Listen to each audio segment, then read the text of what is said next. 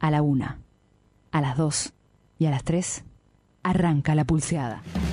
Empezamos con lo que era la reparación de la chacra, se hizo un laburo muy, grosso, gracias a la ayuda de muchos corralón de materiales, particulares. esta herramienta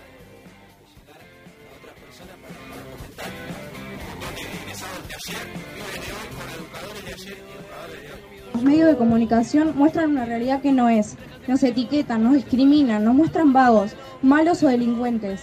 Por eso después la gente te ve pasando en moto y te dice, ese pibe te va a robar. O a los pibes grandes lo ven fumando un cigarrillo y ya piensan, esos pibes se están drogando. Ser niño, niña o adolescente en nuestro país es pertenecer a un sector de la sociedad que es patente que no es el sector más privilegiado en este contexto ac- actual de país y con, es- con este gobierno. Siguen pidiendo más pibes para encerrar. Queremos que nuestras voces se escuchen también en los medios de comunicación. Le dan si se Por ahí podemos eh, notar mayor presencia de pibes eh, saliendo a laburar, eh, no concurriendo a la escuela, eh, una gran deserción escolar también, o sea, no hay una continuidad y no pueden sostener ese espacio que por ahí es de referencia también para ellos y para ellas. Tenemos que empoderarnos y sacar nuestros miedos.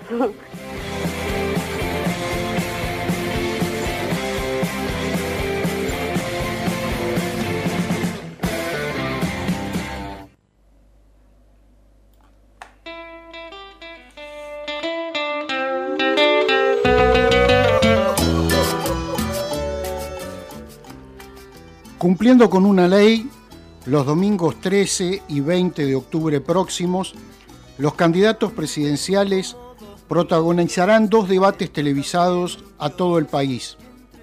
Todavía está fresco aquel de que participaron el 15 de noviembre de 2015 Macri y Scioli. Fue visto por 5 millones y medio de personas. En esa oportunidad, Macri hizo una larga serie de promesas que incumplió absolutamente. Pobreza cero, desarrollar y no ajustar la economía, un dólar que no superará los 15 pesos, 2 millones de nuevos puestos de trabajo, cuidar a nuestras pymes, un millón de créditos hipotecarios a 30 años y quita del impuesto a las ganancias a los salarios, por mencionar solo algunas. Lo organizó la ONG Argentina Debate, que se proclamaba imparcial, pese a lo cual uno de sus principales dirigentes se transformó poco después en funcionario de Cambiemos. Fueron moderadores los periodistas Rodolfo Barili, Marcelo Bonelli y Luis Novarecio, empleados de los principales canales comerciales y adherentes al macrismo. No se limitaron a formular preguntas acordadas previamente ni a controlar el cumplimiento de las reglas. Ocuparon parte del escaso tiempo en presentar cada bloque con sus propios términos. ¿Qué ocurrirá ahora?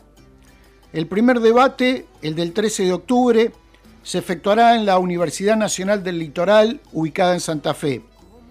Los temas que se abordarán ese día, según lo pactado, serán economía y finanzas, educación y salud, derechos humanos, diversidad y género y relaciones internacionales. Mientras que la transmisión del 20 de octubre se hará desde la Facultad de Derecho de la Universidad de Buenos Aires y los candidatos se referirán a empleo, producción e infraestructura, federalismo, calidad institucional y rol del Estado, desarrollo social, ambiente y vivienda y seguridad. Habrá parejas de moderadores con paridad de género. En cada encuentro intervendrán tres parejas de moderadores, un hombre y una mujer, incluidos periodistas porteños y del interior. Nuestro sistema político parece basarse en el como si.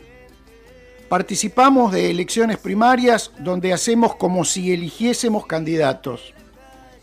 Estos intervienen en debates en los que hacen como si dieran a conocer propuestas. Los participantes hacen como si intercambiaran argumentos y los ciudadanos hacemos como si sopesáramos esas razones.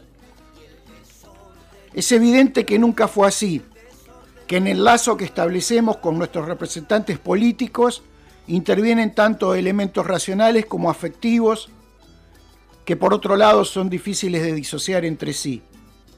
Es obvio que hace tiempo que los asesores de imagen y los expertos en marketing político toman parte en las campañas y previa ocultación de la opinión pública mediante encuestas y grupos focales, vienen jugando un rol creciente en la planificación de los discursos y gestos de los postulantes. Pero si bien tal ideal de debate sincero avanzado en la contraposición argumentativa no sea alcanzable, no está mal que permanezca como un horizonte. Sobre todo en la medida en que pretendamos alejarnos un poco de ese juego del como sí. Por eso es importante poner a los debates en debate. Los actuales organizadores, un comité integrado por miembros de varias organizaciones civiles, tienen que tratar de ser ecuánimes, igual que los moderadores, cuyo rol tiene que ser estrictamente fijado de antemano para impedirles que actúen sesgadamente. Sabemos que hay interrogantes que son en realidad preguntas retóricas, afirmaciones disfrazadas de dudas. No ignoramos tampoco que contestar ciertas preguntas implica aceptar supuestos que condicionan la respuesta. Si se consulta, por ejemplo, cómo evitará subsanar el déficit fiscal con emisión que genere inflación, se pone al candidato en el brete de consentir un supuesto, que la causa de la inflación es la emisión monetaria y no por caso la concentración de los formadores de precios, o en desperdiciar su tiempo cuestionando y reformulando el interrogante. Entre los propios temas, así lo llaman los organizadores, acordados, entran tópicos que están lejos de poder ser enunciados de un modo neutral. Que seguridad, por ejemplo, haya sido aceptado como un tema, incita desde ya a la reflexión crítica. Para el sentido común, el significado de seguridad se restringe a combatir delitos contra la propiedad y la integridad personal. Proponer debatir políticas de seguridad parece un llamado a competir entre quién pondrá más cámaras, patrulleros o penas más duras. Pero una vez más, hay que considerar que el aumento del delito es en buena medida consecuencia de las condiciones de vida a las que son arrastrados amplios sectores de la población. Quien piense de ese modo, pero acepte debatir sobre seguridad, corre el riesgo de perder la discusión antes de empezar. Se verá obligado otra vez a ocupar el poco tiempo que le asignen en redefinir la cuestión. A una proporción relevante de la audiencia le quedará la impresión de que no tiene propuestas para hacer, al menos del tipo de las que está esperando oír. Los formatos de la televisión comercial, sin ser los únicos posibles, son los que implícitamente moldean las expectativas de los productores y del público. Es una modalidad donde el tiempo siempre apremia y la administración de los minutos por cada expositor es clave. Pero ¿puede alguien pretender seriamente explicar en tres minutos cómo hará, por ejemplo, para enfrentar el endeudamiento externo sin resignar metas de crecimiento? Ese ritmo televisivo en que el tiempo es tirano, como dice el lugar común, lleva por fuerza al predominio de las frases efectistas, las chicanas y las provocaciones. Que no haya intercambio entre los contendientes, que no exista la posibilidad de replicar al otro, preguntarle o repreguntarle, como probablemente ocurra, dado lo que hasta ahora parece haberse acordado, no va precisamente en la dirección de favorecer algo que merezca ser llamado un debate.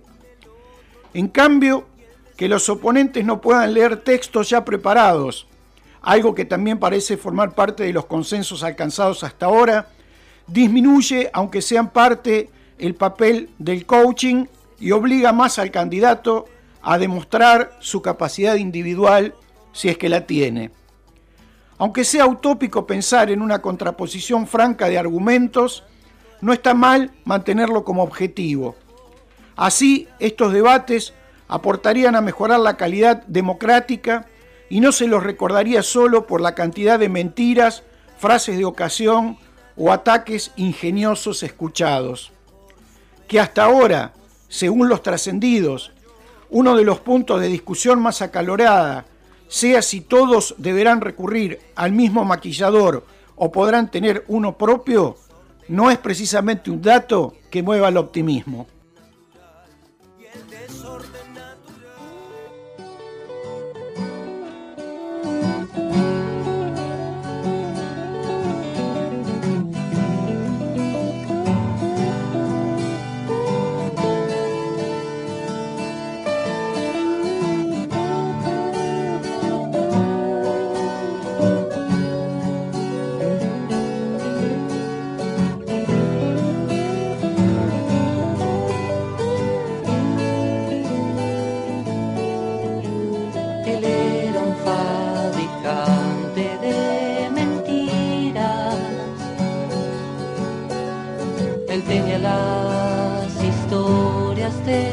Oh.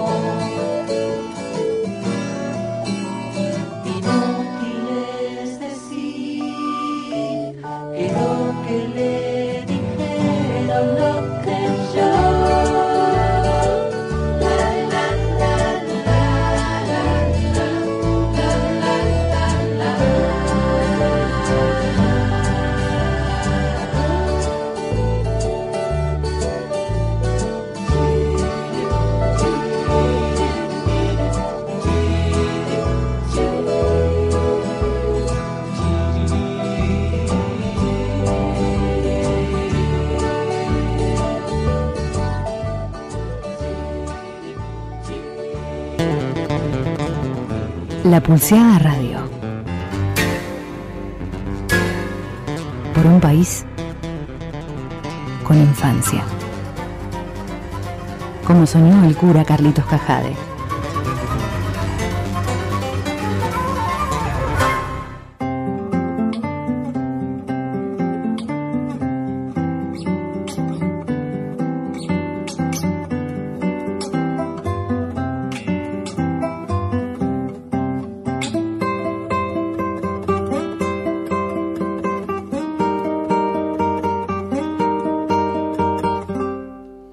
Estamos en la Pulseada Radio. Buenas noches, buenos días, buenas tardes, según en el momento que estén escuchando este programa.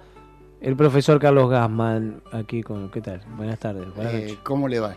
Le vamos, le vamos a disculpar lo de profesor tomándolo como, como una ironía. ¿Es un halago o no? ¿No? ¿No, no le parece un halago, profe? Bueno, Carlos Gassman. Está Agustina Rubino haciendo señas del otro lado, que ya tenemos una comunicación telefónica. Y Agustín Sudaire en la operación. Martina Dominela, Tony Fenoy, Vanina Artola completan este grupo. Está ya en línea Romina Penayo, creo que nos escucha del otro lado. Buenas noches, Romina, ¿cómo estás? Hola, ¿cómo te va? Seba, ¿sos vos? Yo soy Seba y está Carlos ¿Cómo también acá. Muy bien. Hola, Carlos. ¿cómo Hola, andas? hola Romina, ¿cómo te va? Bueno, Bien, bien. te llamamos porque el sábado, que además de eh, empezar eh, la primavera, eh, se cumplieron 23 años del nacimiento de la Casa de los Niños y las Niñas, de la obra del padre Cajade, este, que está bajo tu coordinación desde su nacimiento, ¿no es cierto? Sí, es, el, honor que a la gente del barrio el padre encomendó y bueno, ahí estamos. eh, hoy nos juntamos con las mamás y los nenes de la casita. Ajá. Este, eh, un, un festejo muy así este franciscano Como indican los tiempos. gastos al- eh, extras a la obra pero que podamos compartir una mesa grande como la que fue hoy Ajá. y este preocupados por el momento también viste mientras estábamos este, mamás que venían a preguntar qué se necesita para anotar a sus nenes Claro. eh, habla de una situación este muy difícil en este momento y bueno, así estamos, eh, festejando tenernos, eh, festejando poder tener las puertas abiertas a pesar de la demanda y bueno, eh, festejamos este eh, la obra del padre Casade más que nada. Eh, Romina, recordale a la audiencia eh, dónde está físicamente ubicada la casa de los niños y las niñas y decinos este, cuántas chicas y chicos eh, y de qué edades están asistiendo hoy. Eh, la casita se encuentra al ladito de lo que fue la parroquia del Padre Carlos muchos años, eh, en la calle 602 y 6 bis, Claro. y en, en este momento están siendo aproximadamente 70 chicos. 60. Eh, algunas, sí, algunas mamás este, que por ahí invitamos también para que compartan con nosotros la mesa. Y este eh, y siempre que eh, gente, gente que por ahí van este, a, a- a pedir y bueno, acompañamos con todo lo que podemos. Este, a veces este, son personas que no están eh, dentro de la familia de los nenes que asisten diariamente, pero bueno, tratamos de estar con todos, este, con lo que se puede. Romina, ¿cómo se puede comparar este momento actual con otros? Ya es, toda una historia, 23 años, ¿no? Ahí en el barrio. Este, ¿Cuáles fueron, digamos, los momentos más duros, los momentos dentro de todo un poco mejores eh, en esta eh, historia ya de más de dos décadas que tiene la casita de los niños y las niñas? Sí, historias de ya este que, que hablan de varias generaciones. Claro. Eh, tenemos algunos nenitos que son hijos o ya algunos también eh, mamás, eh, abuelas eh, jóvenes, entonces como que hay varias historias de familia dentro de... Claro, más de una generación que ha pasado por la casita.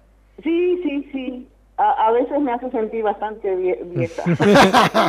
Sí, porque, me- ¿Te acordás cuando era chico? Bueno, el, el, el- lazo así de, vínculos por ser alguien más del barrio hace que eso uno vea cómo van creciendo los chicos, este cómo van pasando eh, hermanitos, hijos. eh, y bueno, eh, historias de, de, cosas muy lindas cuando se festejaba con una esperanza de, de que todo eso se convierta en, en un centro cultural o eran festejos como la que teníamos antes cuando estaba el cura, eh, con mucha esperanza.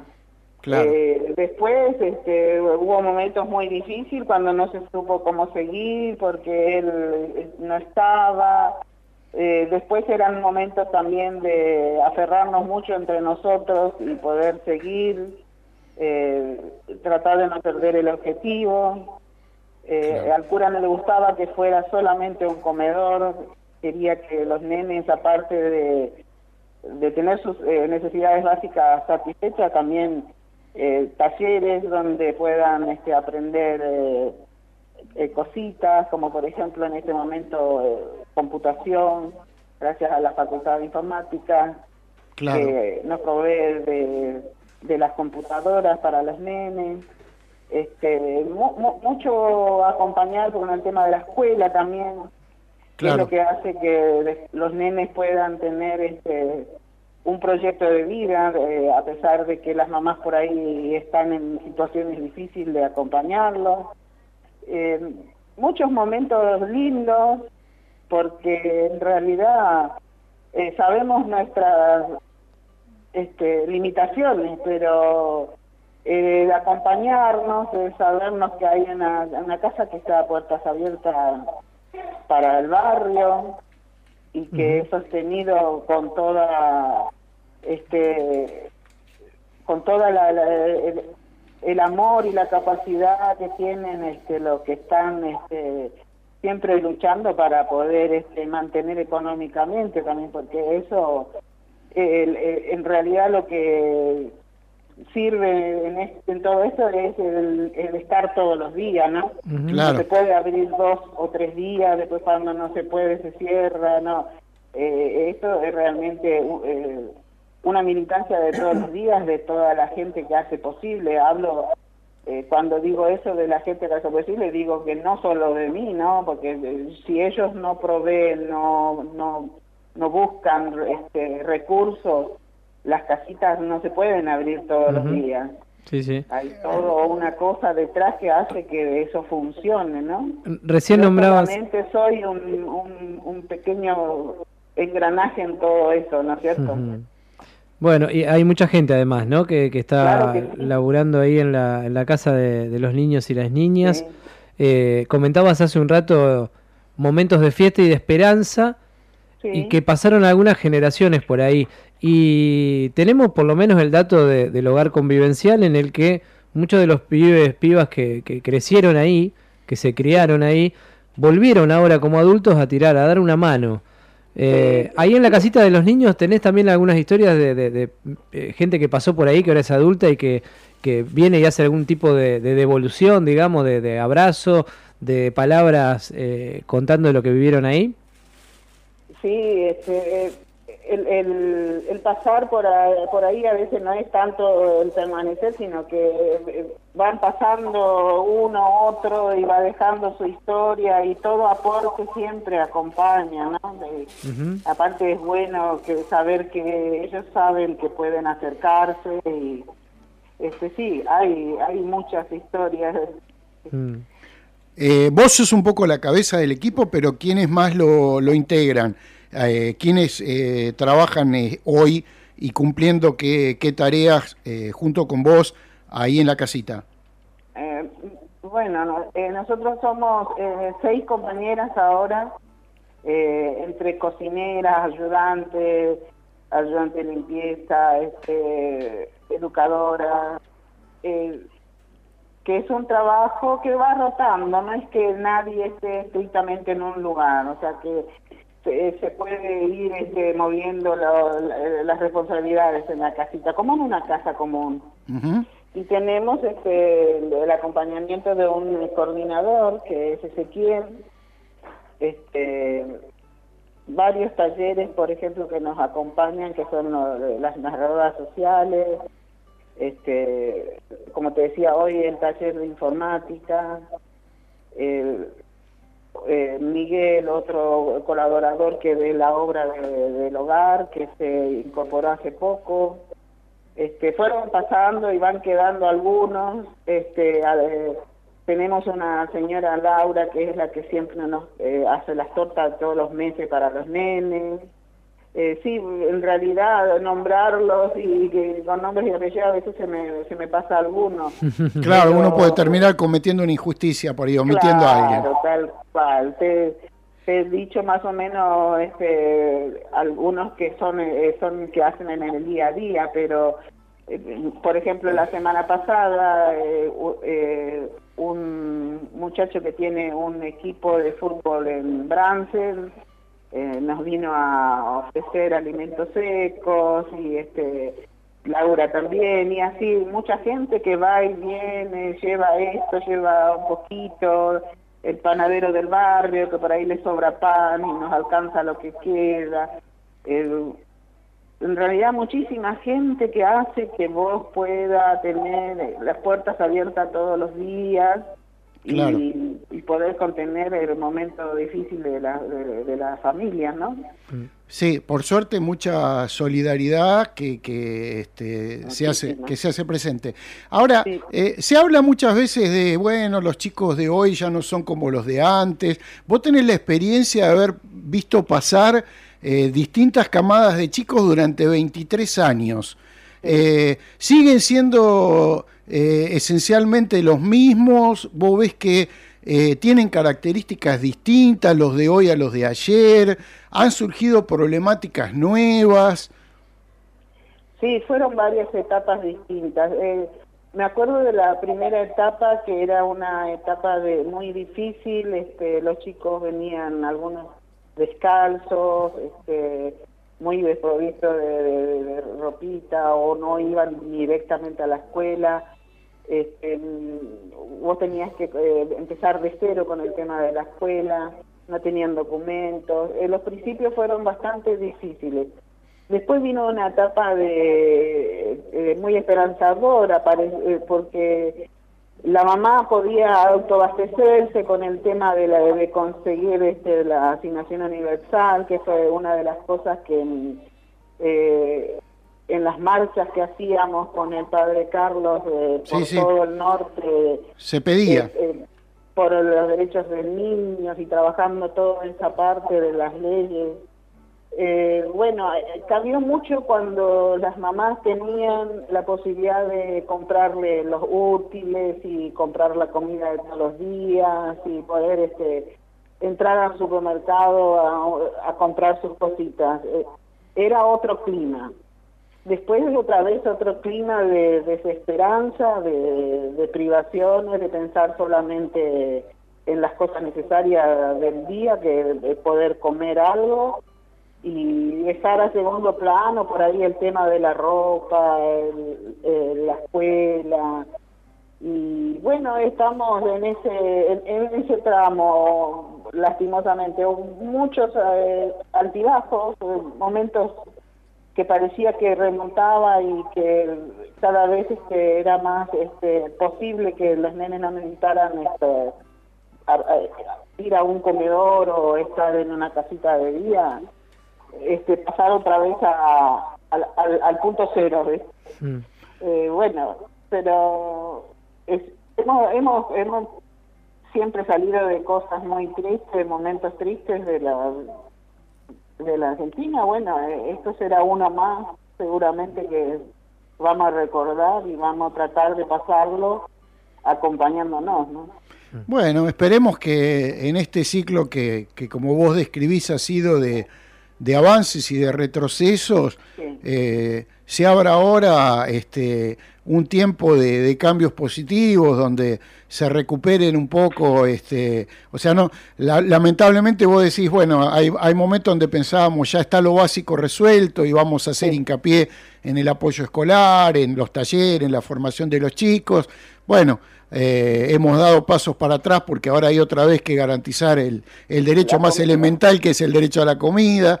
Pero bueno, este, eh, ojalá los tiempos que vengan este, en estos este, avances y retrocesos sean eh, tiempos de dar pasos al frente. Y bueno, felicitaciones por estos 23 años y, y gracias en nombre de toda la comunidad por el sí. trabajo ese sacrificado, heroico, cotidiano, eh, por ahí no suficientemente valorado por muchos, por nosotros sí sabemos que por mucha gente también, que hacen ustedes, como vos decís, no de tanto en tanto, sino en el día a día.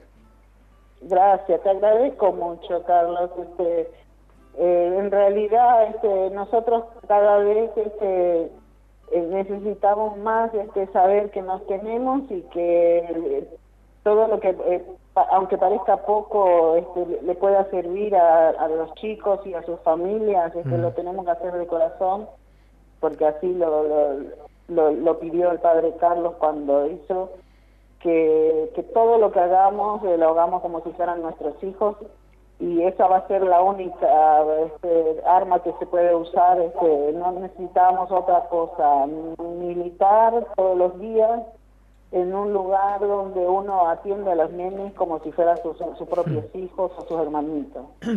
Bueno, Romina, un, un abrazo grande y muchas gracias. Eh, bueno, no son solamente un buen ejemplo para, para esos pibes y pibas que pasan por ahí. ¿eh? Muchas gracias. Un abrazo. Gracias. Agradezco mucho la llamada y el recuerdo. Un abrazo grande. Gracias, pa. Bueno, era Romina Pelayo, 23 años de la casita de los niños y las niñas de la obra del padre Cajade. Desde el en 96. 602 y 6 bis. Eh, fue una primavera, el 21 de septiembre del 96, donde abrió por primera vez sus puertas eh, la casita. Eh, 23 años después sigue en pie, como decía Romina, en la lucha. Eh, ahí, al pie. Esto es la Pulseada Radio. ¿Cómo andan?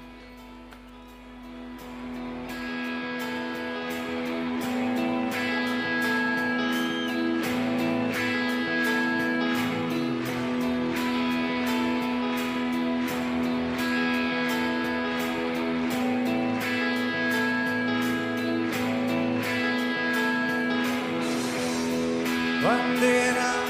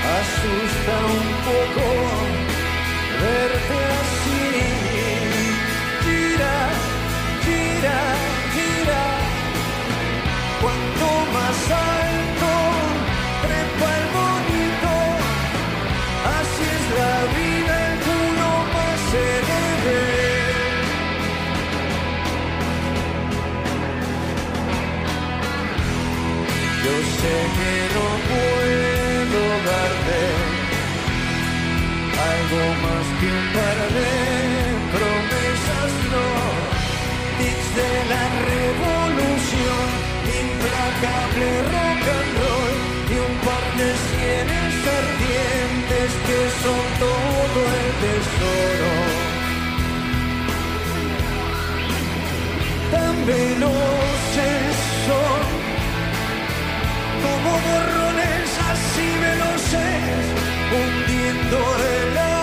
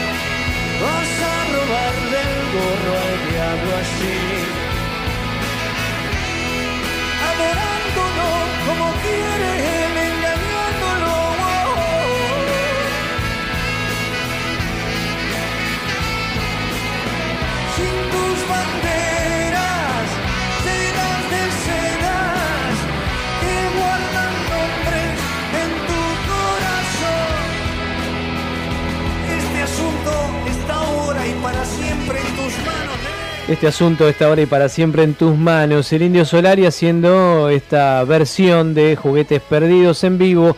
Esto es La Pulseada Radio, donde estés escuchando. Estamos transmitiendo en vivo desde Radio Futura, desde Villa Elvira, en la ciudad de La Plata. Y acá vamos a estar un rato más.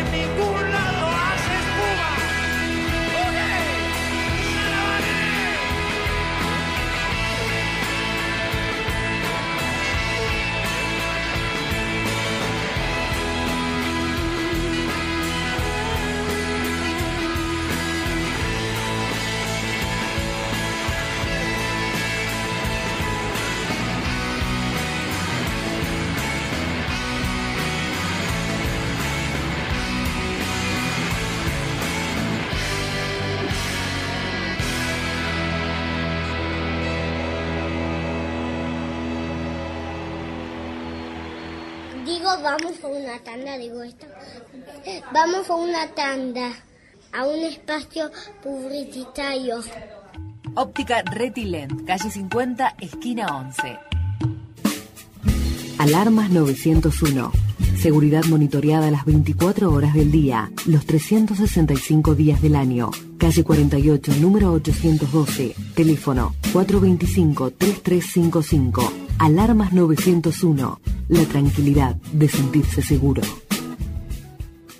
Asociación Judicial Bonaerense. Un gremio que pelea día a día por la porcentualidad salarial, convenio colectivo, condiciones dignas de trabajo y una justicia independiente y al servicio del pueblo. Asociación Judicial Bonaerense, 51 años junto a los trabajadores judiciales de la provincia de Buenos Aires.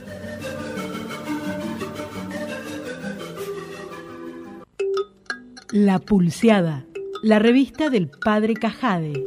Política, sociedad, cultura, deportes. Conseguila en kioscos o suscríbete llamando al 0221-453-2516 www.lapulseada.com.ar La Pulseada, desde los barrios con las pibas y los pibes. Seguinos en Facebook, Revista La Pulseada, y en Twitter, arroba La Pulseada. Revista La Pulseada, comunicación popular hacia un país con infancia.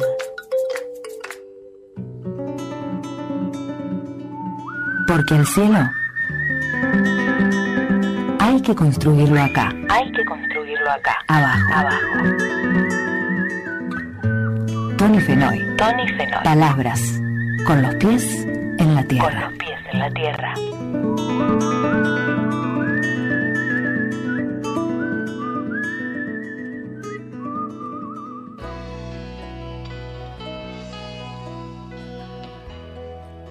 Paso a detallar a continuación el sucinto informe que usted demandó. Duele a mi persona tener que expresar que aquí no ha quedado casi nada en pie.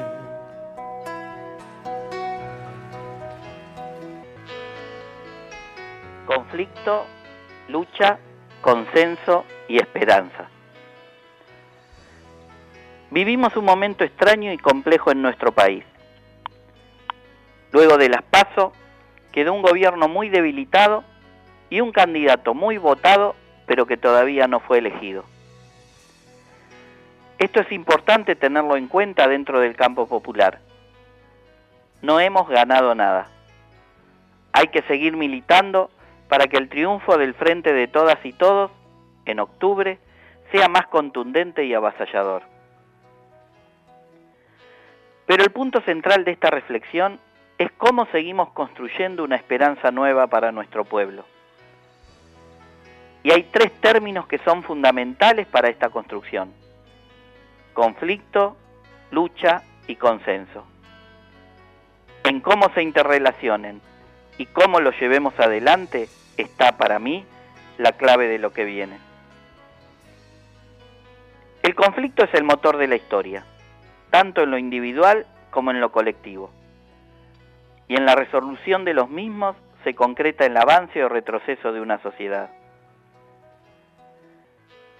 Hoy se habla mucho de la necesidad de consensos para sacar adelante a nuestra patria. Pero esos consensos deben ser fruto de conflictos sociales que generan luchas y obligan a quienes son responsables a sentarse a negociar y consensuar. Porque hoy el conflicto es entre dos modelos de país, el de unos pocos o el de todas y todos. Y en eso no hay consenso posible. Ahí hay que optar. Hay que ser fiel a los ideales y convicciones. O estamos con las y los jubilados, las y los trabajadores y las y los pibes más pobres, o estamos con las corporaciones y los poderosos. O construimos un país donde cada ser humano, desde el momento de nacer, pueda vivir con dignidad, o nos convertimos en colonia. Eso está en juego este 27 de octubre. Y para eso el conflicto será inevitable y la lucha en las instituciones y en las calles también. Así construimos la esperanza. No va a ser fácil, como nos dijo Cristina en la matanza, pero no es imposible. Conflicto, lucha, consenso. Tres patas fundamentales en la reconstrucción de la patria. Sin vender ideales, sin regalar convicciones, pero con la inteligencia de aquellos y aquellas que sin dejar de luchar siempre ponen los intereses del pueblo más pobre por encima de todo.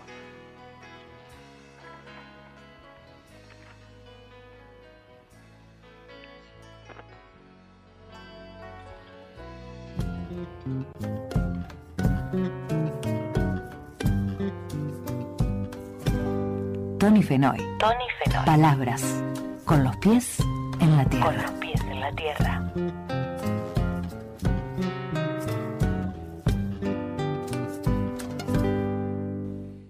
Hola Tony, buenas. Hola Seba. ¿Cómo andás? Bien, vos. Bien, acá seguimos con la, con la dieta. Nosotros venimos eh, mateando de lo lindo Sí, en copa. Eh, digo por, por si te dan ganas de venir un martes de estos para acá. bueno, Estabas diciendo recién, eh, hay dos modelos de país y dentro de uno de esos dos modelos de país, Tony, hay, eh, ¿cómo decirlo sin que parezca una, una trosqueada antes de, de- de tiempo? Eh, hay un berenjenal, ¿no? Hay un montón de gente, digo, el Frente de Todos agrupa a mucha gente, ¿no? sí, De distintas... eh, distintos matices se le puede llamar de, un modelo o son distintos modelos también. Digo va, va a haber que después seguramente volver a dar no la discusión eh, algunas veces. Seguramente, seguramente el Frente de Todos es, eh, es una unidad fruto de mucho trabajo, de mucha búsqueda de, de consensos. Me parece que lo que hay es un eh, es una idea común del país que se quiere. Me parece que ahí hay una idea común. Después puede haber distintas miradas, distintos, distintas formas de llegar a eso, pero, pero me parece que el, el modelo de país en este, en esta, esta vez es el mismo. Eh, tanto ayer hablaban de, en un programa de televisión, de una estrella de seis puntas, ¿no? En donde estaban los gobernadores, los intendentes, los movimientos sociales, los sindicatos, eh, el kirchnerismo, el Frente Renovador, bueno, los, distintos los distintos actores de este frente de todos, pero creo que creo que hubo una una unidad en darse cuenta de que si no no se unían y no ponemos otra vez en marcha un país eh, que produzca, un país en donde lo fundamental sea que vuelva a girar la rueda del consumo, que que nuestra gente pueda comer todos los días, que nuestra gente tenga la posibilidad de trabajar, que pueda vivir con dignidad, que las pibas y los pibes coman en su casa con su mamá y su papá, que, que duerman en su casa con su mamá y su papá, que vayan a la escuela, que la escuela sea el lugar de, de socialización que debe ser y no solamente un lugar para ir a comer, eh, en donde, en donde se pueda volver a, eh, a ir reconstruyendo un modelo de salud eh, más popular y más nacional. Me parece que, que el Frente de Todos ese objetivo lo tiene. Después sí, por supuesto, hay diferencias Y, y se irán dando... Sí, eh, no es tiempo no. No. es tiempo de...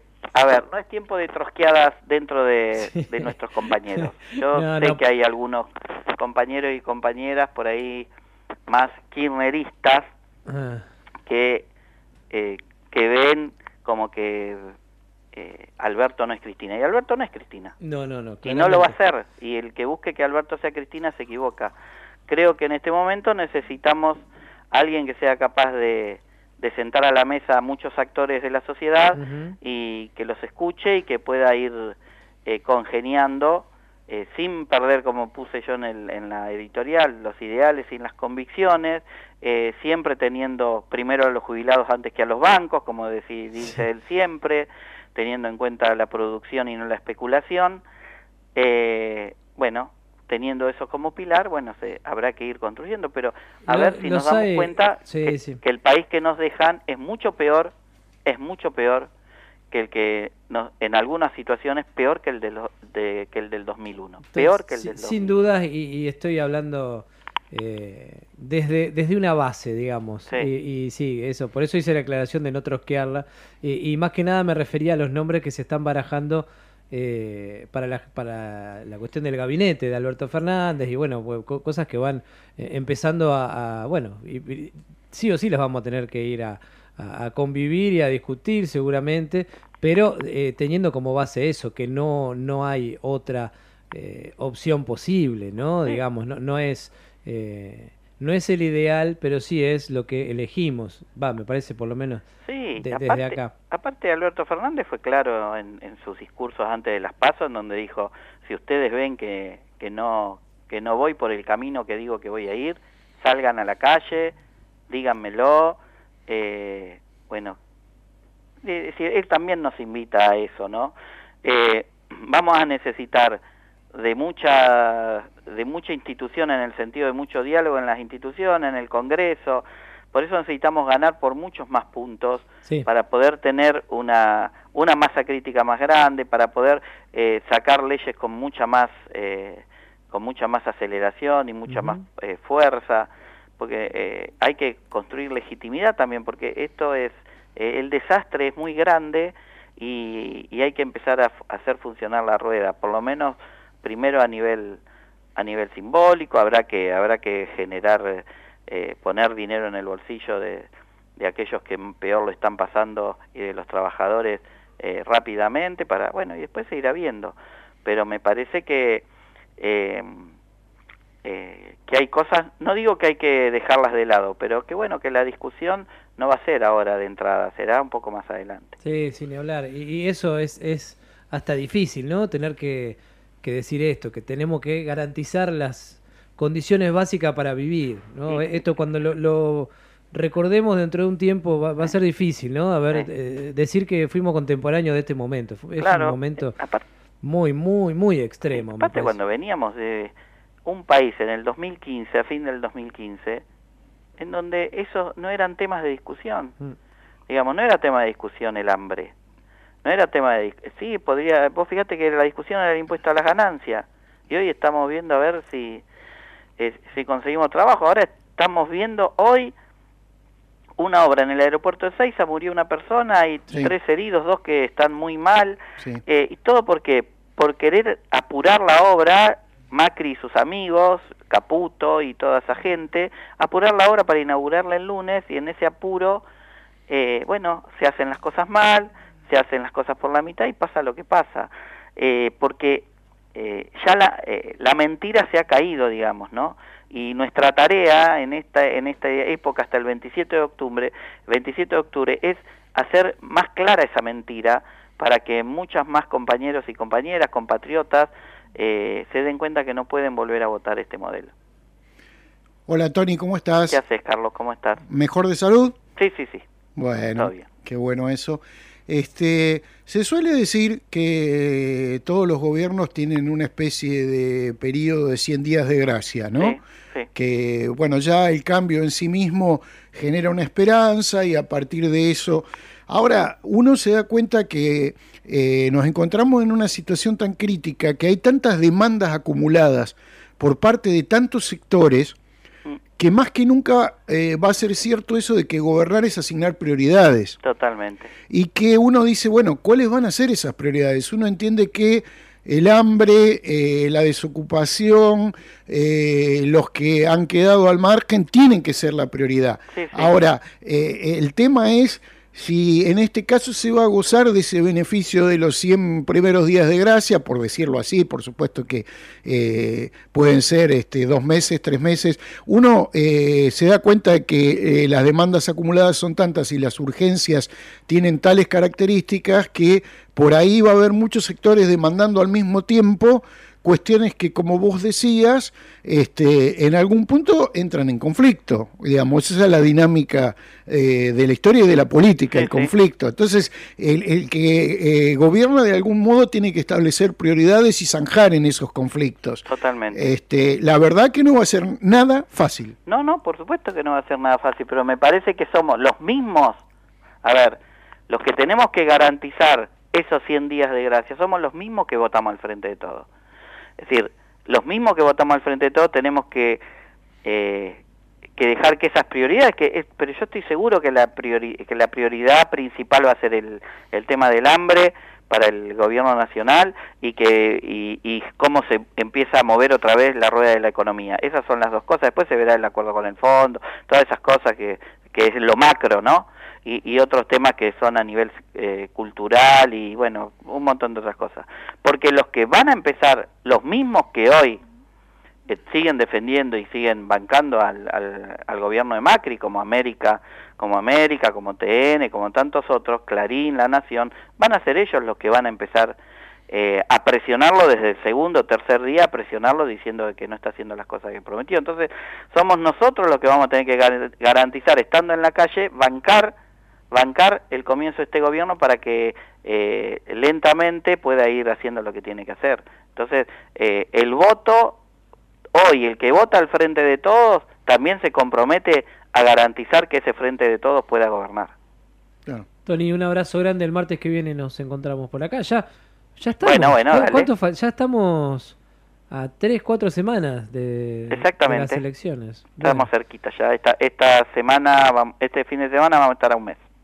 Abrazo. Exactamente. Bueno, abrazo grande para todos. Un abrazo, Tony Tony. Con los pies en la tierra. Esto sigue siendo la pulseada radio en punto, ¿eh? No sé en qué momento estás escuchando, pero son las en punto.